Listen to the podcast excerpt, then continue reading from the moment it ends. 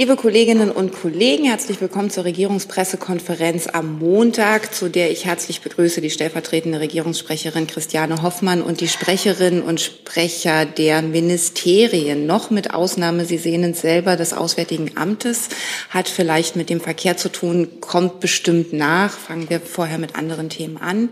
Äh, abgemeldet für heute aus Personalmangel und Krankheitsgründen haben sich auch das Familien- und das Bauministerium. Wenn es an diese diese Ministerien Fragen gibt, dann wie gehabt, äh, können die Fragen hier gestellt werden. Sie werden verfolgt im Livestream und dann schriftlich beantwortet. Und begrüßen möchte ich auch äh, heute einen Gast, Professor Dr. Olaf Hoffjan, Kommunikationswissenschaftler, der aus einem wissenschaftlichen Interesse heraus heute unsere Regierungspressekonferenz verfolgt. Wir haben nichts Aktives von vorn, deswegen beginnen wir direkt mit Ihren Fragen. Und ich beginne bei Frau Gubser. Alexandra Gubser, Schweizer Fernsehen. Die Schweiz hat sich ja überraschend für einen Atomendlagerstandort nahe der Grenze zu Deutschland südlich von äh, Hohentengen entschieden, obwohl genau dieser Standort noch vor ein paar Jahren als ungeeignet bezeichnet worden war. Erwartungsgemäß ist man dort not amused. Ähm, wie sieht es auf Regierungsebene dazu aus, äh, zu dieser Wahl? Gibt es Forderungen von Deutschland äh, an die Schweiz, auch in Sachen Atomendlagerung oder an Kompensation? Ja, vielen Dank für die Frage und guten Tag nochmal richtig hier formell sozusagen in die Runde. Ähm, die Bundesregierung hat diese Entscheidung der Schweiz natürlich zur Kenntnis genommen und in dieser Sache ist ja das Bundesumweltministerium federführendes Ressort und das Ministerium hat sich dazu bereits geäußert und wird diesen Vorschlag jetzt zunächst einmal genau prüfen. Ähm, die Bundesregierung schätzt es, dass es bisher eine gute Einbindung der deutschen Seite in den Auswahlprozess gegeben hat und hofft darauf, dass das auch fortgesetzt werden wird. Ähm, alles Weitere vielleicht vom Umweltministerium.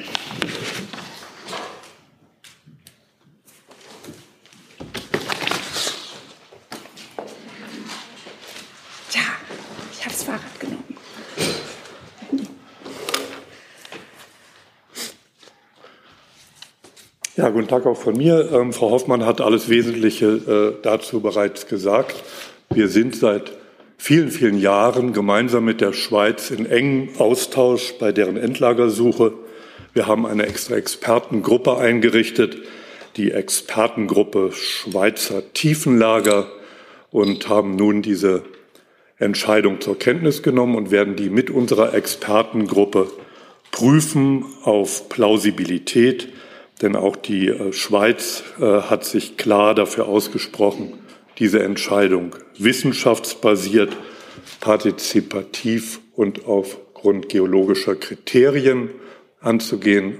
Das ist geschehen, so wie auch wir in Deutschland das Standortauswahlverfahren betreiben. Das ist der der Schweiz recht ähnlich. Und nun im nächsten Schritt, wie gesagt, wird unsere Expertengruppe diese Entscheidung der Schweizer Behörden prüfen auf Plausibilität. Herr Jessen dazu? Ja, da Sie sagten, äh, dass die Expertengruppe bereits seit einigen Jahren arbeitet, wie sind die bisherigen Erkenntnisse der Expertengruppe äh, über die Endlagerfähigkeit dieser Region und finden sich ähnliche mögliche Wirtsgesteine auch auf der deutschen Seite? Ähm, das, also erstmal sind wir seit 2006 bereits mit der Expertengruppe äh, im Austausch, beziehungsweise diese Expertengruppe im Austausch mit den Schweizer Behörden. Um das äh, Standortauswahlverfahren in Deutschland äh, läuft parallel. Wir sind aber noch nicht so weit wie die Schweiz, werden erst im Jahre 2031 voraussichtlich einen Endlagerstandort festlegen. Dazu führt derzeit Deutschland ein sehr umfangreiches, ebenfalls wissenschaftsbasiertes, partizipatives und sehr vergleichbares Standortauswahlverfahren wie die Schweiz durch. In drei Phasen soll derjenige Standort ausgewählt werden. In der ersten Phase werden alle vorhandenen Daten zur deutschen Geologie gesammelt und ausgewertet und auf dieser Basis dann Standortregionen zur übertägigen Erkundung in Phase 2 ausgewählt. Und bereits jetzt ähm, haben wir festgestellt, dass salzhaltige Gesteine wie in Gorleben sich nicht eignen für ein Endlager, weswegen bereits eine Entscheidung gefallen ist, dass Gorleben als Endlager ausscheidet und deswegen zurückgebaut wird. Ob weitere geologische Formationen ausscheiden, wird nun in den nächsten Phasen entschieden. Bisher ist Ton noch nicht ausgeschieden. Ton liegt in der Region an der Schweizer baden-württembergischen Grenze. Insofern gibt es weder eine Festlegung auf dieses Tongestein noch bisher eine Ablehnung. Nachfrage. Ähm, die Tatsache, dass die äh, Anlagen auf der Schweizer Seite praktisch direkt an der Grenze zu Deutschland, ich glaube zwei Kilometer Entfernung, liegen würden, ähm, kann man daraus in irgendeiner Weise den Schluss ziehen, dass es sich hier um einen unterirdischen Tonkörper handelt, der gegebenenfalls sowohl von der Schweiz als auch äh, von Deutschland genutzt werden könnte, wenn sich eine Eignung herstellt, oder ist der Gedanke unsinnig? Der Gedanke ist natürlich nicht unsinnig, Herr Jessen, das würde ich Ihnen nie unterstellen. Ähm, das ist ein guter Gedanke. Dennoch hat sich Deutschland anders entschieden. Deutschland äh, hat sich entschieden, für seinen Atommüll ein eigenes Endlager zu konstruieren und nicht mit europäischen Partnern gemeinsam. Wir sind für unseren Müll verantwortlich und das Endlager geht nicht auf deutsches Territorium über. Es ist einige Kilometer entfernt. Lediglich die Oberflächenbauten rücken bis auf zwei Kilometer an die deutsche Grenze heran. Hi, hier ist Tyler, ich filme das Ganze. Hier ist Thilo, ich äh, stelle dir die Fragen. Hier ist Hans, ich achte aufs Protokoll und stelle fest, wir sind unter drei. Heimliche Info nur für euch. Gar nicht so heimlich, kann man in den Infos lesen, wie man uns unterstützen kann. Nämlich per PayPal oder Überweisung. Weiter geht's. Herr Jung? Herr Kubik, ich würde gerne verstehen, äh, was kann denn, was kann denn jetzt noch von deutscher Seite getan werden gegen diese Entscheidung. Also klar, die Expertengruppe kommt zusammen, könnte auch zur Einschätzung kommen, dass man die Entscheidung jetzt nicht für nachvollziehbar hält, aber kann man jetzt rein rechtlich, politisch irgendwas machen, damit die Entscheidung revidiert wird auf Schweizer Seite? Es geht erstmal nicht gleich um die Revision einer Entscheidung von Schweizer Seiten. Auch auf der Schweizer Seite gibt es viele Proteste gegen diesen Standort, gegebenenfalls Klagen. Das wagen wir von hier nicht zu beurteilen. Das müssten Sie die Schweizer Kollegen fragen. Aber man hat ja schon als erste Reaktion in den Medien die äh, betroffenen Gemeinden äh, gehört, die ähm, dagegen natürlich erstmal protestieren und diese Entscheidung ebenfalls überdenkt wissen wollen. Wir äh, haben unsere Expertengruppe, die die Plausibilität dieser geologiewissenschaftlichen Entscheidung der Schweizer Behörden nun überprüft auf Plausibilität, auf Wissenschaftlichkeit. Wir ähm, sind aber mit den Partnern dort seit langem im Austausch und wissen, dass auch dort eine wissenschaftsbasierte Entscheidung gefällt wurde. Aber die Plausibilität genau für diesen Standort überprüfen wir jetzt. Was jetzt zu tun ist, ist vor allen Dingen, dass im Zuge der Entscheidung für ein Endlager an der deutschen Grenze, aber auch für die Errichtung der Oberflächenanlagen äh, sowie der Brennelemente Verpackungsanlage, die äh, ähm, sehr nah an die deutsche Grenze heranreichen und sowohl in der Bauphase als auch in der äh, Phase der, des Betriebs äh, auch die Gemeinden auf deutscher Seite äh, stark belasten, geht es unter anderem auch darum, dass Ausgleichszahlungen für die regionale Entwicklung nun getroffen werden. Auch dazu sind wir mit den Schweizer Behörden im Einvernehmen. Auch dort gibt es bereits äh, Ankündigungen, äh, Ausgleichszahlungen zu leisten. Aber ich habe es richtig verstanden, dass Sie jetzt eigentlich nichts Konkretes in der Hand haben, dieses Endlager zu verhindern. Das können nur die Schweizer selbst, korrekt?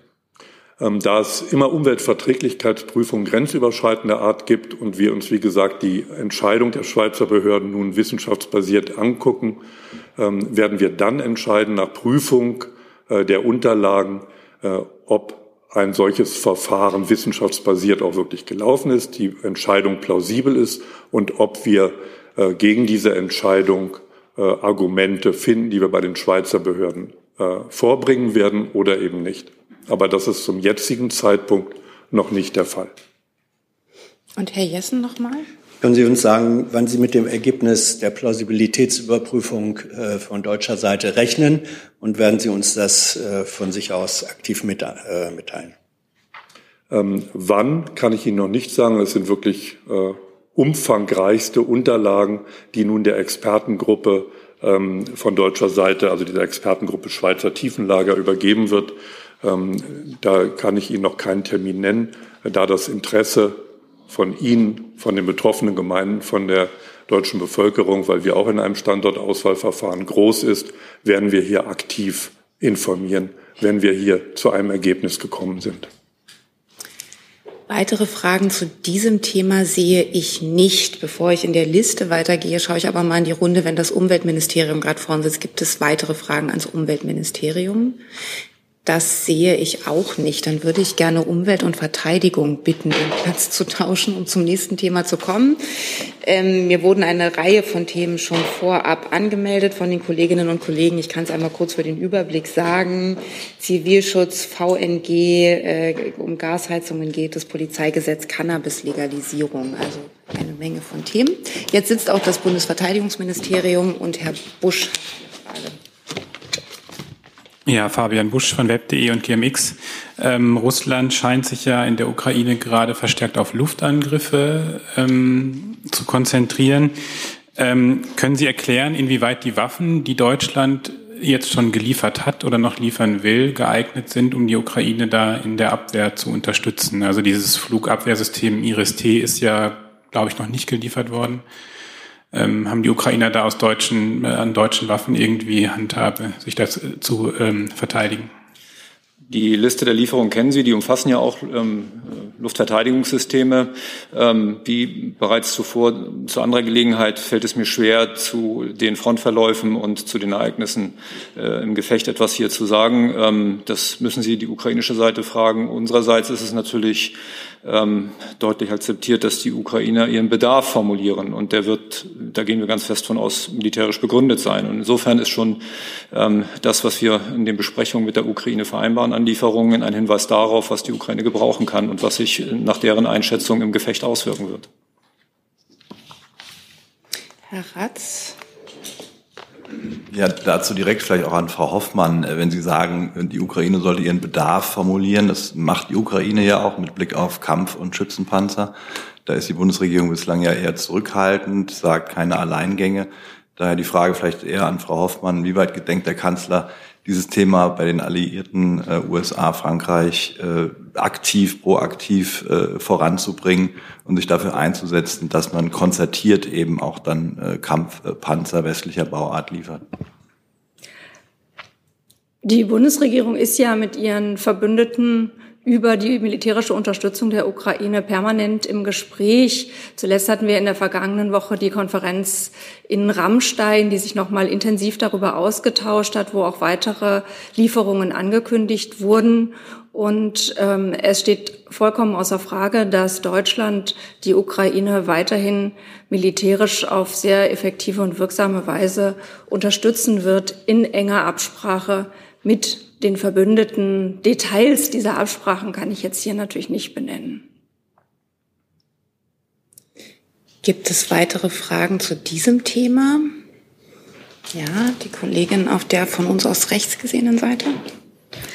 Eva Ellermann vom ARD Hauptstadtstudio.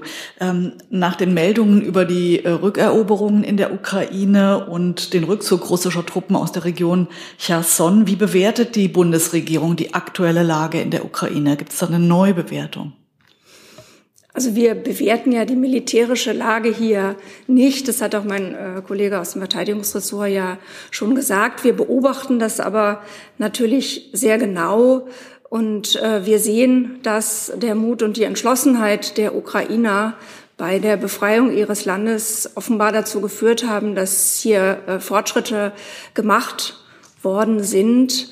Ähm, wir sehen auch, dass offenbar die Unterstützung, die das ukrainische Militär von den Freunden und Verbündeten äh, unter anderem auch von Deutschland erhält, offenbar seine Wirkung zeigt. Und wir sind, wie ich eben schon gesagt habe, entschlossen, das auch fortzusetzen.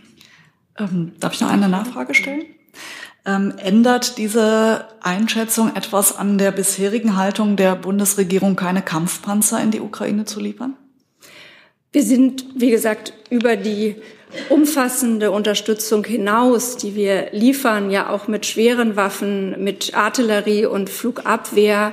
Darüber hinaus sind wir in ständigem Gespräch mit den Verbündeten. Aber der Bundeskanzler hat ja mehrfach gesagt, es wird keine Alleingänge, keine deutschen Alleingänge in dieser Sache geben. Weitere Fragen dazu sehe ich nicht. Dann wurden mir Fragen angemeldet zum weiteren Themenkomplex Energie. Vielleicht machen wir damit weiter und Herr Ratz ist dran. Dankeschön an Herrn ähm, Severin. Nur kurz zur Routine äh, VNG der Antrag. Können Sie uns da aktuell sagen, wo wir stehen, wann eine Entscheidung zu rechnen ist? Da gibt es keinen neuen Sachstand. Der ist am Freitag eingegangen. Er wird intensiv geprüft. Der Sachverhalt ist schwierig, aber es gibt noch keine Informationen, die ich hier mitteilen könnte darüber. Dazu weitere Fragen sehe ich. Herr Jessen? Ja, am Freitag sagten Sie ja auch, die Eigentümerverhältnisse äh, äh, VNG ist eine ENBW-Tochter, werden noch geprüft. Wird denn auch die Gewinnsituation, ich glaube, ENBW rechnet mit Milliard oder Gewinne in Milliardenhöhe, mit ins Kalkül gezogen und berücksichtigt, wenn es um Bundeshilfen geht für die Tochtergesellschaft? Grundsätzlich gilt für diese Stabilisierungsmaßnahmen, dass die Unternehmen, die sie in Anspruch nehmen möchten, selbst einen Eigenbeitrag leisten müssen. Und unter diesem Aspekt werden auch die gesellschaftsrechtlichen Verhältnisse, in denen VNG sich befindet, geprüft. Weitere Fragen sehe ich dazu nicht. Dann machen wir bei Herrn Wachs weiter. Vielen Dank. Hallo, Viktor Wachs von der Bild. Herr Dr. Severin, ich habe eine Frage. Und zwar äh, gibt es einen Bildleser, der hat ein Haus am Rand von Zwickau und er hatte bisher eine Absatzzahlung für Gas, also fürs Heizen von 165 Euro im Monat. Und ab dem 1.11. werden das 2286 sein. Und ich würde gerne fragen, was soll dieser Mann ganz konkret jetzt tun? Die Frage kann ich nur schriftlich beantworten, weil wir uns den Sachverhalt angucken müssen und sehen müssen, was die Bundesregierung dazu sagen kann, weil es ein Einzelfall ist. Und ganz grundsätzlich für Leute, die jetzt mit so viel höheren Absatzzahlungen rechnen müssen, was gibt es da für Hinweise, wie die sich damit behelfen können? Die Bundesregierung hat ja ein drittes Entlastungspaket vorgeschlagen und in die Diskussion gebracht. Und wesentlicher Kern dieses Entlastungspakets ist auch die Belastung der Haushalte durch die höheren Energiekosten abzufangen. Und in diesem Zusammenhang muss man auch wahrscheinlich dieses Problem sehen. Gibt es weitere Fragen zum Themenkomplex Energie? Das sehe ich nicht. Dann hat Herr Vollrath ein neues Thema. Ja, eine Frage ans BMI, ähm, Frau Dr. Wendt, äh, zum Thema Zivilschutz. Ähm, die Ministerin ähm, sagte vor ein paar Monaten, dass nicht nur wegen der äh, jüngsten Naturkatastrophen, sondern auch wegen des russischen Angriffskrieges äh, der Bevölkerungsschutz in Deutschland dringend ähm, verstärkt werden müsste. Nun ist im aktuellen Haushaltsentwurf ähm, beispielsweise äh, sind die Mittel für das äh, BBK ähm, nicht etwa verstärkt, sondern um 112 Millionen gekürzt worden. Ähm, wie können Sie das erklären angesichts dieser Herausforderungen? Ähm, da muss ich jetzt äh, die konkreten Zahlen, es geht um konkrete Zahlen, das muss ich nachreichen, die Frage, die Antwort auf die Frage. Das, Die Ministerin hat daran äh, das, was die Ministerin gesagt hat, äh, ist auch hinterlegt. Ähm, das kann ich Ihnen aber jetzt in den Einzelposten erst im Schriftlichen dann darstellen. Es ist aber definitiv so, dass der Bevölkerungsschutz gestärkt wird, auch vor dem Hintergrund ähm, der aktuellen Ereignisse. Und ähm, alles Weitere würde ich Ihnen konkret nachreichen. Okay, also man kann mehr Schutz mit weniger Geld schaffen. Wie gesagt, ich müsste mir die Zahlen nochmal konkret anschauen und dann können wir Ihnen das konkret nochmal äh, beantworten. Weitere Fragen dazu sehe ich auch nicht. Dann hatte, glaube ich, Herr Krüger eine Frage ans Innenministerium, für die Sie auch das Finanzministerium brauchen. Ist das richtig? Weil dann würde ich da vielleicht noch um einen Sitzplatzwechsel vorher bitten.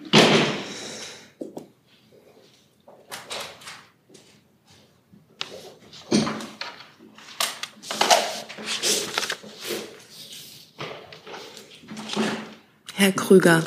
Genau, es geht um, um das Polizeigesetz und den äh, Streit, über den, glaube ich, die Kollegen von der Welt berichtet haben, ähm, zwischen dem Bundesfinanzministerium und Frau Faeser über die Bezahlung von äh, Polizistenpensionen oder deren Anpassung. Ähm, da würde mich interessieren, können Sie diesen Konflikt bestätigen? Gibt es Bemühungen, den zu lösen? Und ähm, wie sieht das weitere Verfahren da aus? Ähm, die Bundesinnenministerin hat Ende April ähm, ihren Gesetzentwurf zur Wiedereinführung der Ruhegehaltsfähigkeit der Polizeizulage vorgelegt. Und ähm, das ist auch ein wichtiges Vorhaben zur Wertschätzung der Polizei, äh, im Übrigen auch im Koalitionsvertrag vereinbart. Nach dem Gesetzentwurf sollen sich die künftigen Versorgungsbezüge der im Bundesdienst stehenden Polizistinnen und Polizisten äh, bis zu 160 Euro pro Monat erhöhen. Und von der Regelung profitieren im Übrigen nicht nur äh, Polizistinnen und Polizisten der Bundespolizei, sondern auch äh, des BKA und der Polizei beim Deutschen Bundestag, ähm, aber auch Feldjäger der Bundeswehr, Beamtinnen und Beamte im vollzugspolizeilich geprägten Bereichen der Zollverwaltung. Also all in all ähm, 56.000 äh, Bedienstete. Und ähm, über diesen Entwurf wird weiterhin mit dem BMF diskutiert und äh, weitere Einzelheiten kann ich dazu nicht hinterlegen. Ich, ich kann auch ähm, dazu gar nicht viel mehr sagen. Die Kollegin hat es ja ausgeführt, worum es geht. Ähm, und ähm, es ist eine regierungsinterne Abstimmung. Und zu denen äußern wir uns grundsätzlich nicht. Können Sie das vielleicht noch beziffern, um wie viel Geld es da geht und ob das im Bundeshaushalt bisher hinterlegt ist oder nicht? Äh, ich habe hier Zahlen, wenn Sie die gerne haben möchten. Ähm. Ich kann es jetzt nicht stärker hinterlegen, weil Sie hatten ja auch schon genau auf ja, Zahlen ähm, hingewiesen.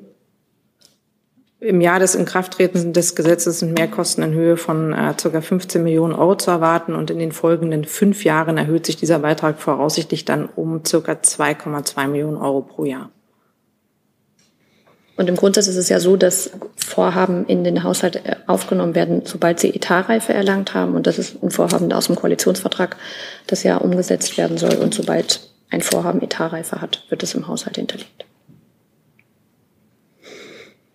Weitere Fragen zu diesem Thema sehe ich nicht. Herr Krüger hatte ein zweites Thema, das würde aber wieder einen Sitzplatzwechsel provozieren.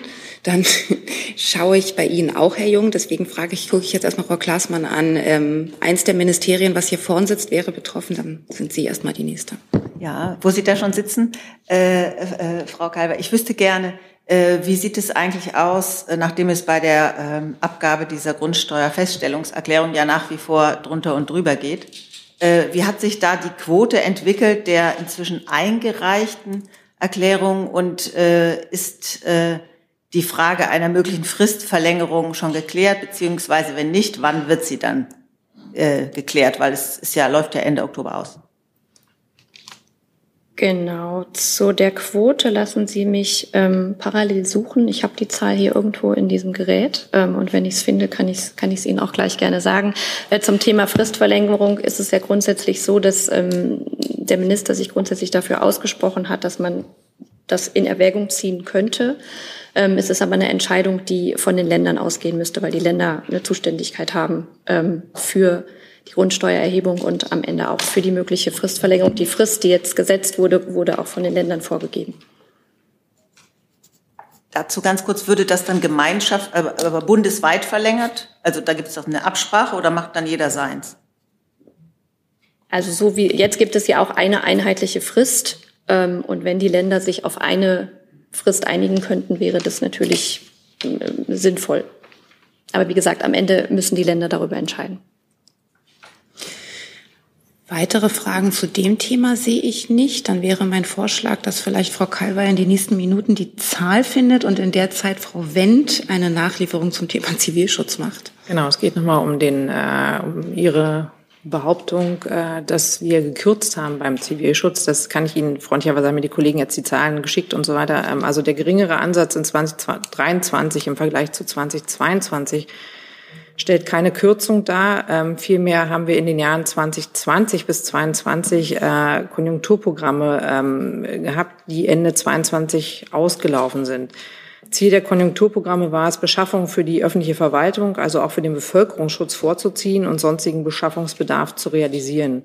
Es wurden äh, beispielsweise für das THW Fahrzeuge und notwendige Spezialausrüstung beschafft. Im Vergleich zum relevanten, also für uns jetzt wieder relevanten Jahr 2019 weisen äh, die Behördenhaushalte BBK und THW trotz der in 2023 geltenden Schuldenbremse einen deutlichen Zuwachs auf.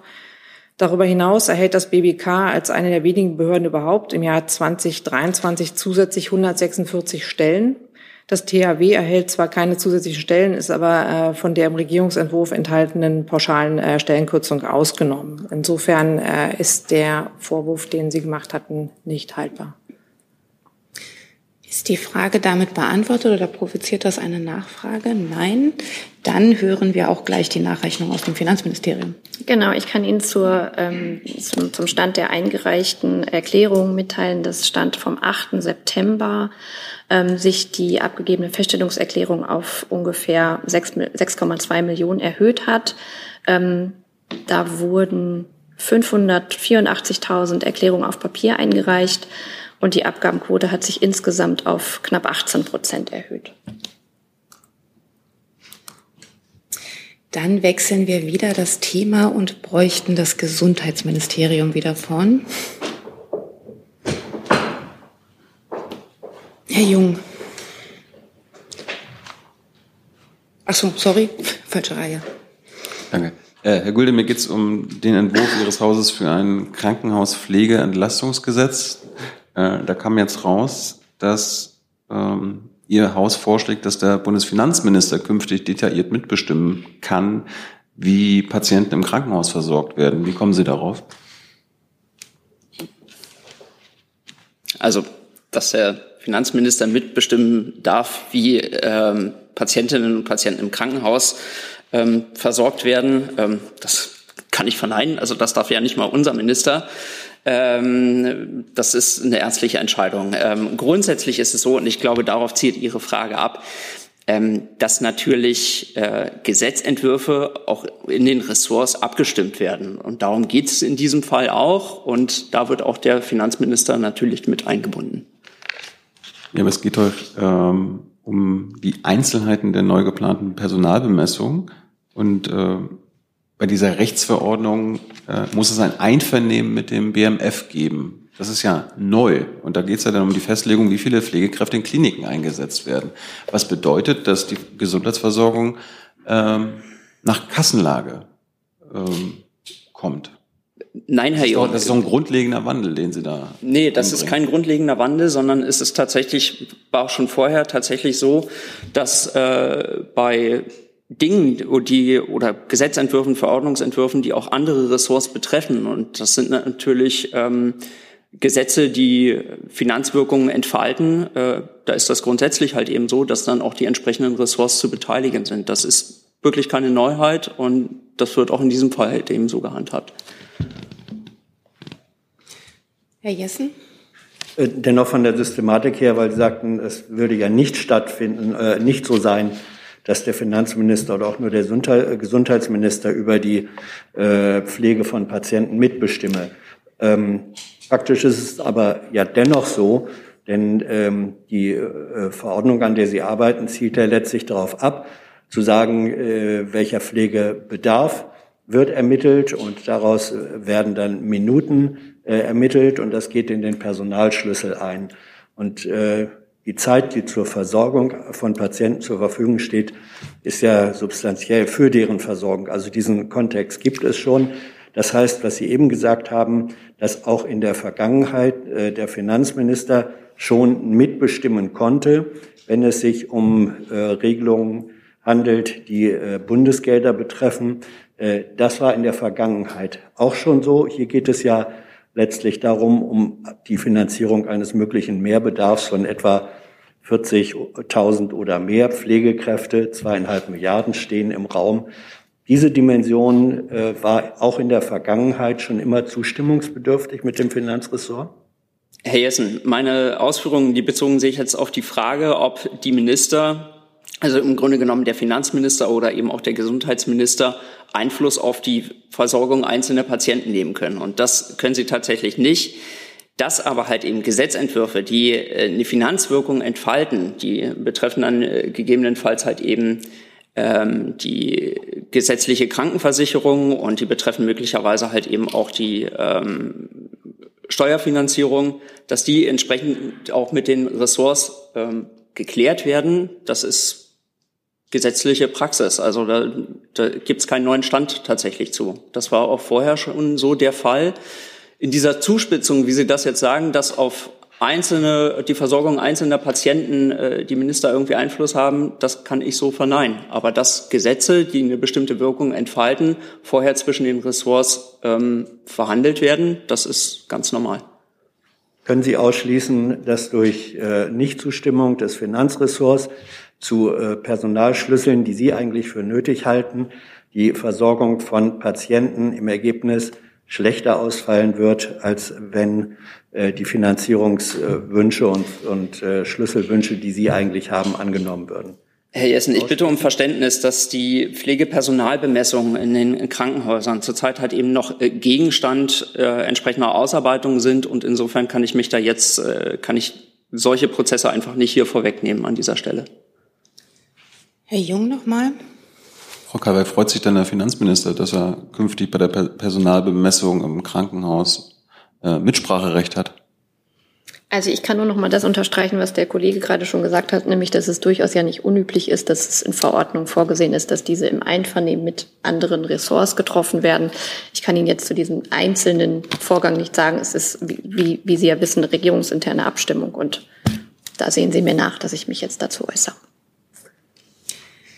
Weitere Fragen dazu sehe ich nicht. Dann hat Herr Krüger noch mal ein neues Thema, was eventuell wieder provoziert, dass wir hier vorne umordnen müssen. Mein Vorschlag wäre aber trotzdem, Sie stellen erst mal Ihre Frage und das zuständige Ministerium kommt dann nach vorne. Ähm, ja, genau. Es geht äh, um die Pläne der Bundesregierung zur Legalisierung von Cannabis in Deutschland.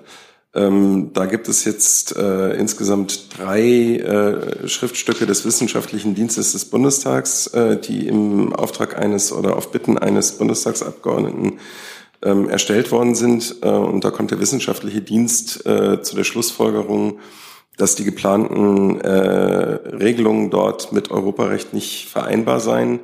Ähm, mich würde interessieren, äh, wie Sie diese Hürden einschätzen, wie die möglicherweise umgangen werden. Soweit ich weiß, äh, gab es zumindest bei den Grünen ja schon Überlegungen dazu, wie man mit diesen Problemen umgeht. Ja, ich glaube, da brauchen wir gar keinen Sitzplatzwechsel. Dazu kann ich was sagen. Ähm, selbstverständlich prüfen wir halt eben diese Analyse des wissenschaftlichen Dienstes und werden sie auch in unsere Überlegungen für die kontrollierte Abgabe von Cannabis zu Genusszwecken mit einbeziehen. Die neuen Cannabis-Regelungen, die müssen entsprechend natürlich auch rechtssicher sein, das ist keine Frage. Und dafür suchen wir derzeit auch eine Lösung, die auch mit internationalem und auch EU-Recht vereinbar ist. Könnten Sie kurz skizzieren, wie die aussehen kann? Nein, das kann ich noch nicht. Sie wissen, es gab äh, im Juni dieses Jahres einen recht umfangreichen Konsultationsprozess, äh, in der die Einzelfragen zur kontrollierten Abgabe von Cannabis ähm, erörtert wurden. Das Ganze ist ein sehr komplexes Verfahren. Dazu haben sich ja in der Vergangenheit sowohl Bundesgesundheitsminister Lauterbach als auch der Drogenbeauftragte der Bundesregierung, Herr Blinert, geäußert. Ähm, es gibt viele Einzelfragen, die zu klären sind, angefangen bei der Frage, ähm, welche Läden können Cannabis abgeben, welche Höchstgrenzen gibt es möglicherweise, wie wird das verkehrsrechtlich geregelt, wie werden Verstöße strafrechtlich gegebenenfalls geregelt. Und es gibt natürlich auch Fragen, die, ähm, die das EU als auch das Völkerrecht halt eben betreffen und die sind zurzeit noch zu klären. Ähm, Sie wissen, das hat Herr Minister Lauterbach angekündigt, wir werden Eckpunkte dazu erarbeiten, die wir im Herbst, wenn alles glatt geht, vorstellen wollen. Und ähm, da werden wir dann natürlich auch zu solchen Fragen dann Stellung nehmen. Frau Klaasmann dazu? Ja, ich wüsste gerne, äh, der Knackpunkt scheint mir jetzt zu sein, der, an, der legale Anbau. Ne? Also einer der schwierigen Punkte, jetzt äh, was das EU-Recht äh, und einen möglichen Konflikt äh, angeht. Da wüsste ich jetzt gerne, ähm, weil ja die Idee war, äh, man will nicht das niederländische Modell wählen, ne, wo ja der, der Anbau äh, nicht erlaubt ist, ähm, ob man, wenn der Anbau äh, sich als nach EU-Recht illegal entpuppen sollte, und da lässt sich auch äh, auf EU-Ebene nichts ändern, ob man dann auf das ganze Projekt verzichtet oder im Notfall doch den niederländischen Weg geht. Und das würde wahrscheinlich das Auswärtige Amt betreffen oder das äh, Wirtschaftsministerium, ob man sich gegebenenfalls versuchen wird, auf EU-Ebene dafür einzusetzen, dass der Anbau legal wird, EU-weit. würde vielleicht einfach mal starten. Ähm, Sie wissen, im Koalitionsvertrag wurde vereinbart, eine kontrollierte Abgabe von Cannabis an Erwachsene zu Genusszwecken zu ermöglichen. Ähm, wie jetzt auch schon eingangs skizziert, wirft das äh, einige ähm, juristische Fragen auf, die noch zu klären sind. Und insofern kann ich jetzt dazu Einzelfragen, wie dann auch beispielsweise mit ähm, dem Anbau von Cannabis verfahren wird, noch keine Stellung nehmen. Aber das Ziel bleibt halt eben, eine solche kontrollierte Abgabe an Erwachsene zu ermöglichen. Und daran arbeiten wir zurzeit mit Hochdruck. Können das Auswärtige Amt oder das Wirtschaftsministerium ergänzen? Das Wirtschaftsministerium schüttelt den Kopf. Ich muss dort auch mit Kopf schütteln. Ich habe jetzt dazu auch nichts. Also wenn Sie den Kopf schütteln, hätte ich da noch eine kurze Rückfrage. Ähm, äh, äh, wollen Sie, äh, heißt das dann, dass die Koalitionäre da in ihrem ähm, Papier äh, ein, ein Wünsch dir was formuliert haben, wo sie diese äh, Frage des EU-Rechts noch überhaupt gar nicht berücksichtigt haben? Also ich kann jetzt zum Koalitionsvertrag selbst kann ich hier keine Stellung nehmen. Ich spreche hier für das Gesundheitsministerium. Äh, grundsätzlich ist es aber tatsächlich so, die dass das EU als auch völkerrechtliche Fragen aufwirft, also zum Beispiel halt eben auch das Suchtstoffübereinkommen der Vereinten Nationen äh, damit in Betracht gezogen wird. Das haben wir in der Vergangenheit immer wieder auch deutlich gemacht und ähm, ich meine auch im letzten Interview des Ministers mit dem Spiegel hat er auch nochmal von EU und Völkerrecht halt eben tatsächlich gesprochen. Also dass das Fragen sind, die erörtert werden muss, müssen. Ähm, das äh, war uns äh, durchaus, durchaus bewusst, aber das sind halt eben auch noch Dinge, die derzeit noch zu klären sind, ja. Mein Kopfschütteln bitte ich so zu interpretieren, dass ich jetzt einfach hier an dieser Stelle aus dem Stegreif dazu nichts sagen kann, aber ich reiche da gern was nach, wenn wir dazu was nachzureichen haben. Das wäre nett, vor allen Dingen zu der Frage, ob Sie sich dann dafür einsetzen würden, dass es EU-weit äh, legalen Anbau geben soll. Frau am Orde. Das ist aber ein anderes Thema, ans Ach so, BMWK. Dann habe ich noch mal, dann habe ich noch mal Herrn Jung vorher. Herr Gülde, wird sich denn die Bundesregierung äh, für eine Änderung des UN-Abkommens, äh, dieses Suchtabkommen mhm. einsetzen? Das ist ja äh, 50 Jahre alt, wird ja als archaisch auch angesehen.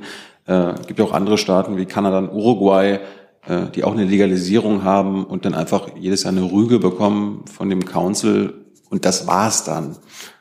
Aber man könnte das ja, also man könnte entweder austreten aus diesem Abkommen, es ändern oder einfach die Rügen ignorieren. Ja, aber auch dazu, ähm, Herr Jung, hat sich ja Herr Minister Lauterbach äh, in der Vergangenheit geäußert. Er hat gesagt, wir möchten gerne eine rechtssichere Lösung haben, auch eine Lösung, die mit EU und äh, Völkerrecht vereinbar ist. Insofern, ich kann jetzt diesen Diskussionsprozess, der da möglicherweise auch noch ansteht, was das äh, Suchtstoffübereinkommen anbelangt, dem kann ich jetzt hier nicht vorgreifen. Und ich kann jetzt auch Ihnen noch nicht skizzieren, wie Sie eine solche Lösung entweder ohne Änderung ähm, dieses Übereinkommens oder mit Änderungen dann tatsächlich aussehen kann. Aber dass man da halt eben an einer Lösung arbeitet, das kann ich Ihnen zusichern, ja. Weitere Fragen dazu sehe ich nicht. Dann hat Frau Amorde ein neues Thema und braucht das Wirtschaftsministerium. Darf ich da noch mal um einen Sitzplatzwechsel bitten?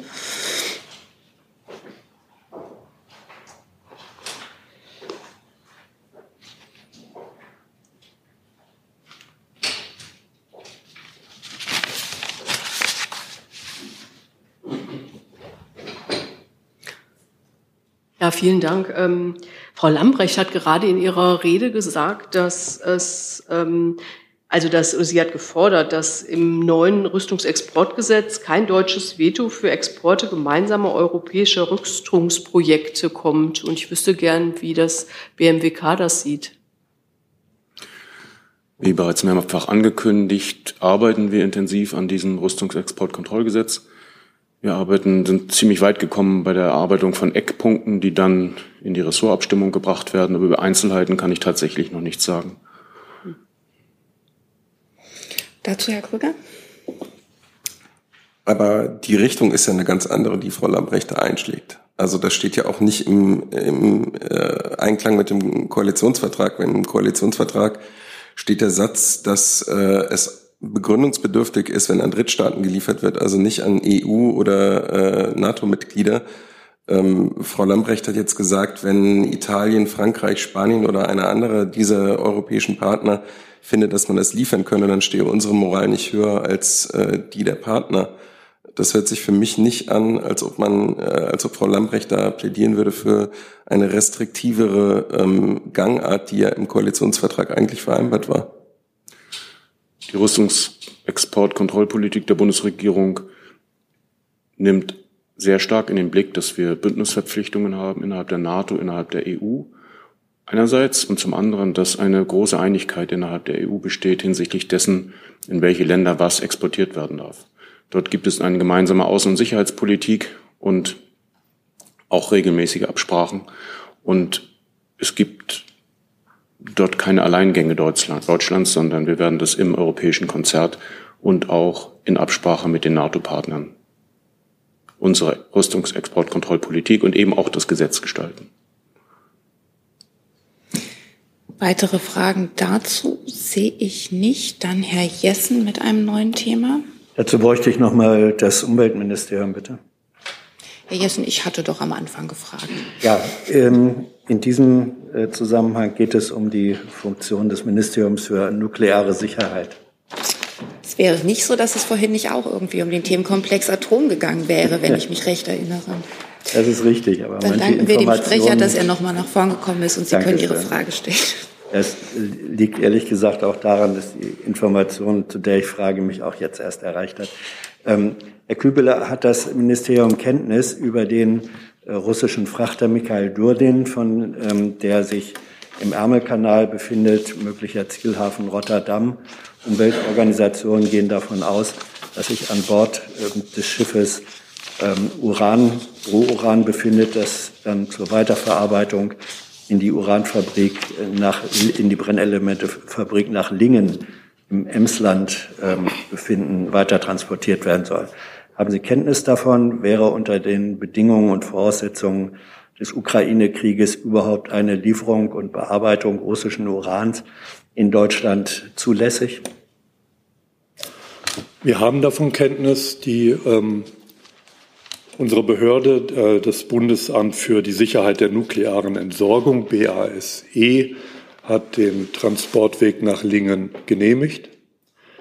Ähm, wir haben keine rechtliche Handhabe, den Transport von Uran aus Russland zu unterbinden, weil die von der EU erlassenen Sanktionsvorschriften im Hinblick auf den russischen Angriffskrieg gegen die Ukraine äh, den Einfuhr von Kernbrennstoffen in die EU wie auch russisch, bei russischem Gas von den Einfuhrverboten ausnimmt.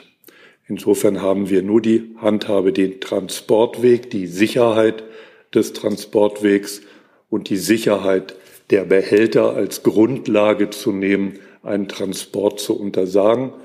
Diese grundlegenden Transportbestimmungen hat das Base geprüft und äh, befunden, dass diese Transportwege aufgrund der eingehaltenen Sicherheitsanforderungen eingehalten werden und musste daher diesen Transport bewilligen.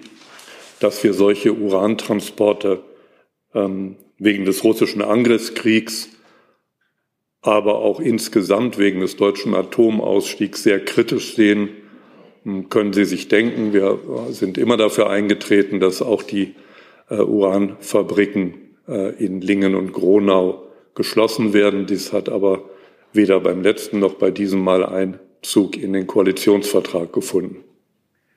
Ist es aus äh, Sicht Ihres Hauses in der Rolle der Atomaufsicht eigentlich nicht nur wünschenswert, sondern äh, dringend geboten, dass die Genehmigung, äh, wie Sie eben gesagt haben, ähm, nicht mehr stattfinden kann, sondern dass man sagt, nein, aufgrund der Lage insgesamt genehmigen wir solche Transporte und damit dann auch die Möglichkeit der Weiterverarbeitung zu Brennstäben äh, mit Uran aus russischen äh, Quellen nicht mehr. Es wäre zu prüfen gewesen, ob auch die Uran Uranimporte unter die Sanktionsbestimmung der EU hätten fallen können. Dies ist anders entschieden worden. So hat auch Deutschland keine Handhabe, diese äh, Importe äh, zu untersagen.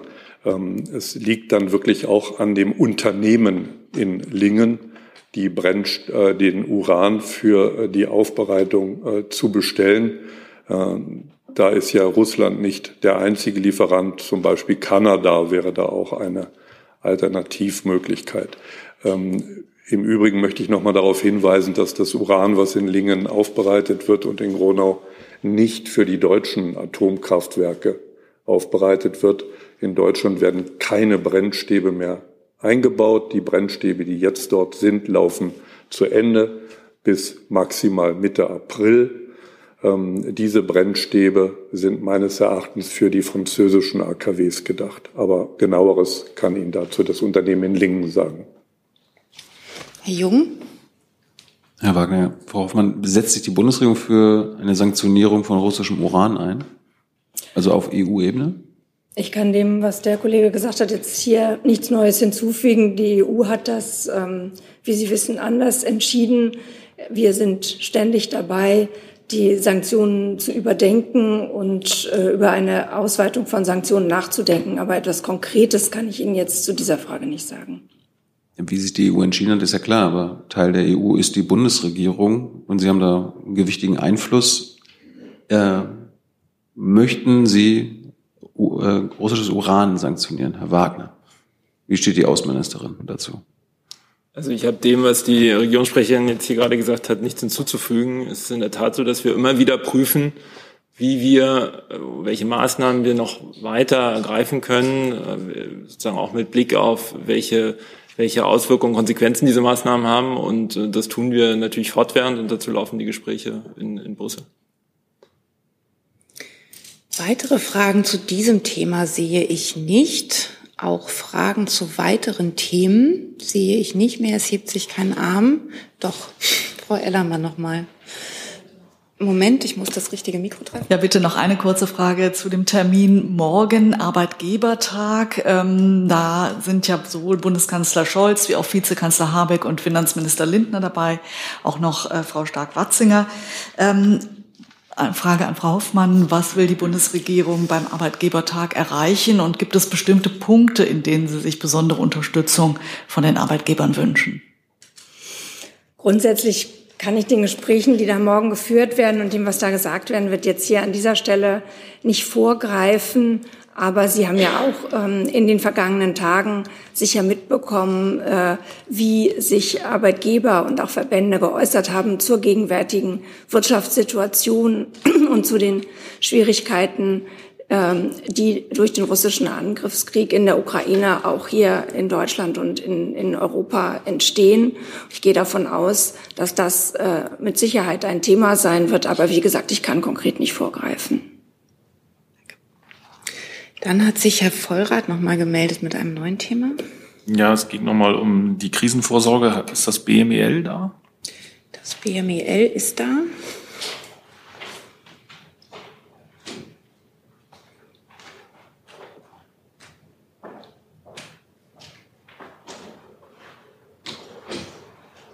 Da hätte ich eine Frage zur Bundesreserve Getreide.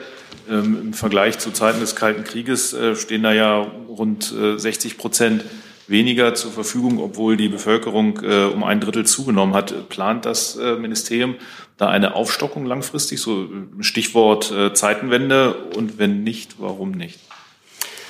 Vielleicht noch zur Einordnung, ähm, was Sie ansprechen, die Ernährungsnotfallvorsorge, das sind Lebensmittel, die lange haltbar sind, die bevorratet werden, wie zum Beispiel Reis oder auch länger haltbares Getreide. Ähm, das ist ausschließlich für den Fall gedacht, wenn die Lebensmittelversorgung nicht mehr über den Markt äh, möglich ist. Das hatten wir in der Bundesrepublik Deutschland tatsächlich noch nie, diesen Fall. Ähm, diesbezüglich kann ich Ihnen da keinen neuen Sachstand zu, den, zu dem bisherigen Sachstand geben. Weitere Fragen dazu, Nachfragen gibt es nicht. Hey Leute, der heutige Supporter dieser Sendung ist ihr alle. Und ihr alle seid die beste Unterstützung für unabhängigen, kommerzfreien Politikjournalismus auf dem Publikumsmarkt. Und darum bin ich ein Fan davon. Also ein Fan von euch. Macht weiter so. Per PayPal oder Überweisung. Danke dafür und jetzt geht's weiter. Dann hat Herr Jung noch das wahrscheinlich letzte Thema für heute. Ja, kurz gefragt äh, zur Beerdigung der Queen. Frau Hoffmann, ich gehe davon aus, dass der Bundespräsident äh, vor Ort sein wird, aber wird auch ein Regierungsvertreter, wird Herr Scholz vielleicht nach London reisen? Da kann ich jetzt im Moment nichts sagen. Wir kündigen ja die Termine in der Regel am Freitag an ähm, und oder sonst zwischendurch, wenn etwas anzukündigen ist.